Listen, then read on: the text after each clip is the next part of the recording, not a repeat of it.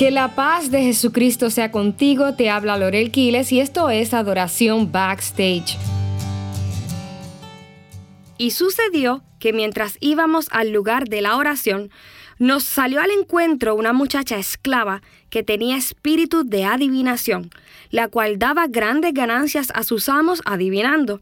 Esta, siguiendo a Pablo y a nosotros, gritaba diciendo, estos hombres son siervos del Dios Altísimo, quienes os proclaman el camino de salvación.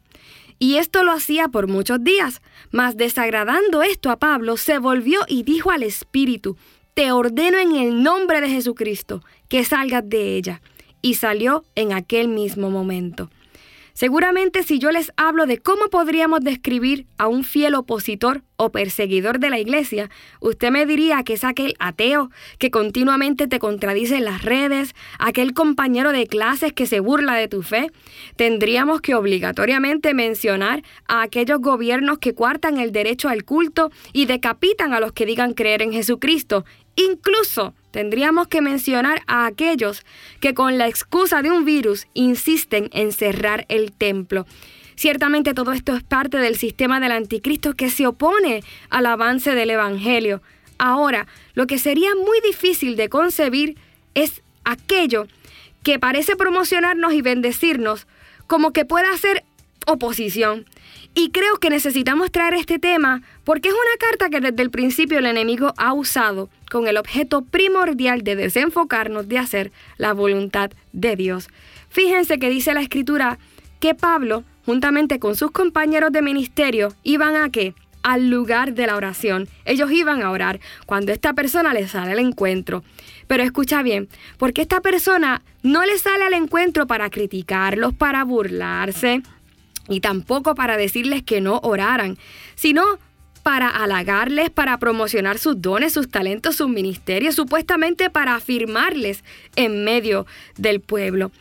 Les confieso que siempre que he leído este pasaje, esto me pareció curioso, porque ella realmente no parecía venir de mala onda, no fue mala gente, todo lo contrario. Pero ¿qué dice la escritura? Este es un detalle. Pablo iba a orar con sus compañeros. Ellos iban al momento de la oración. Seguramente en ese lugar había mucha gente necesitada y enferma. Así que ella sabía que promocionarles delante de ellos iba a aumentar la demanda de enfermos que vendrían para que Pablo orase por ellos. El enemigo sabe que si hay una manera de desviarnos del propósito de Dios es haciéndonos trabajar más para Dios con tal de que no tengamos tiempo para Dios.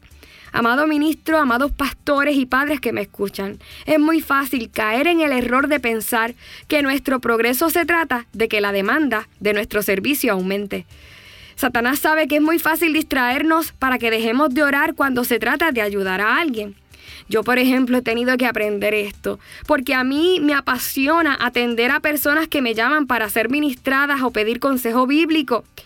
Eh, así que he tenido que poner límites en este sentido, sabiendo que hay personas que llegan con el genuino deseo de escuchar y recibir de parte de Dios y que parte de mi ministerio es servirles, pero hay otras que así como la adivina, llegarán para desviarnos de la hora de la oración. La oposición no comienza callándonos a nosotros, comienza callando la voz de Dios en nosotros. Por otro lado, esta mujer era una divina que trabajaba para traer fortuna. El espíritu que la poseía sabía que la demanda de personas necesitadas aumentaría, por tanto, aumentaría el número de personas que estuviesen dispuestas a dar lo que fuese para ser sanos. El enemigo se aprovecha de nuestras carencias y necesidades para engañarnos. Y yo sé que voy a traer voy a entrar en un terreno delicado y con el que muchos pueden sentirse incómodos, pero creo que es necesario traer perspectiva en este asunto. Hay ministros que lamentablemente han hecho asociaciones con adivinos que se presentaron primero como amigos. Son personas que vienen a halagar, a, a pretender hacer avanzar supuestamente el ministerio, más todo lo que desean es el lucro de ministerios y talentos que no le pertenecen. ¿Y cómo lo hacen? Ah, Lorel, yo, yo voy a aumentar tus seguidores, este, yo te puedo ayudar a aumentar tus followers. Hace un tiempo una persona llegó a la iglesia y luego que terminamos de ministrar junto al grupo de alabanza se nos acerca y nos dice a mí, a mi esposo, Ustedes no fueron hechos para estar aquí.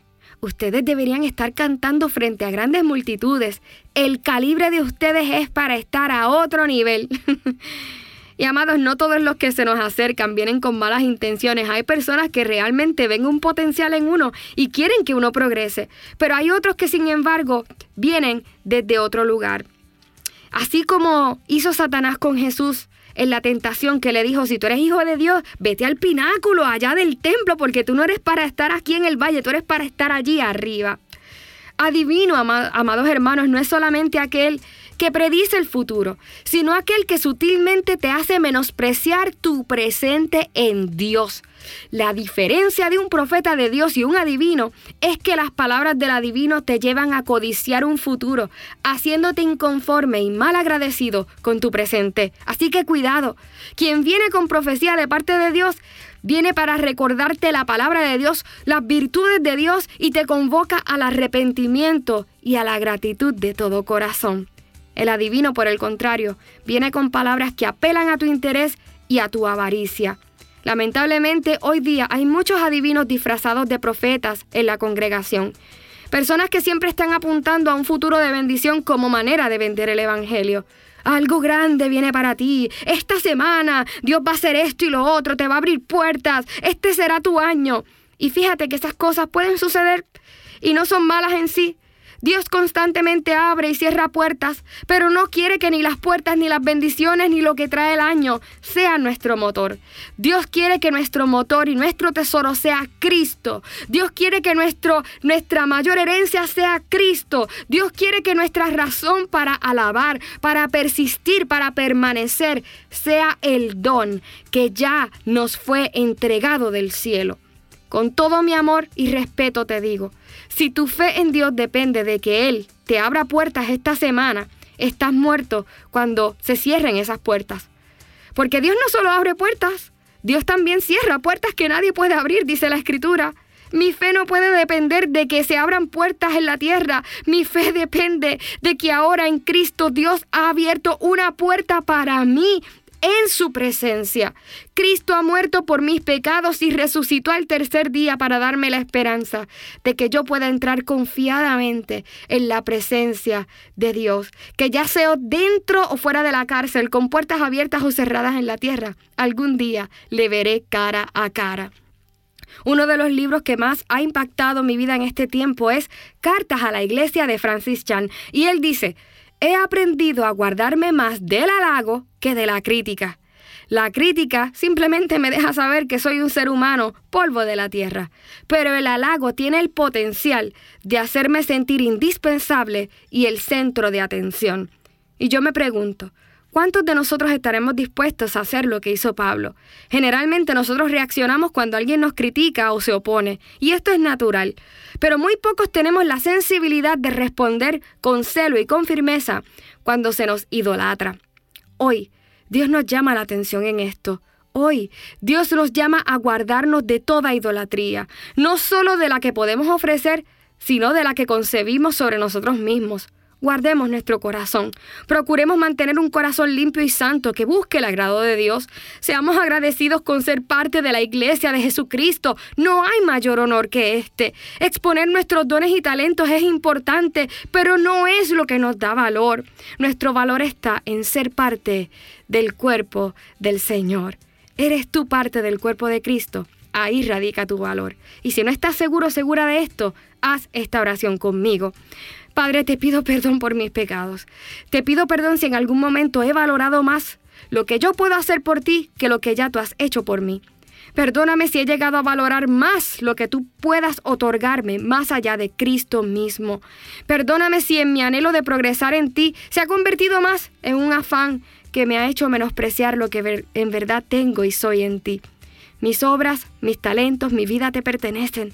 Tú eres mi Señor y mi Dios, no a mí, sino a ti sea toda la gloria. En el nombre de Jesús, amén. Te ha hablado Lorel Quiles y yo te espero en la próxima edición de Adoración Backstage.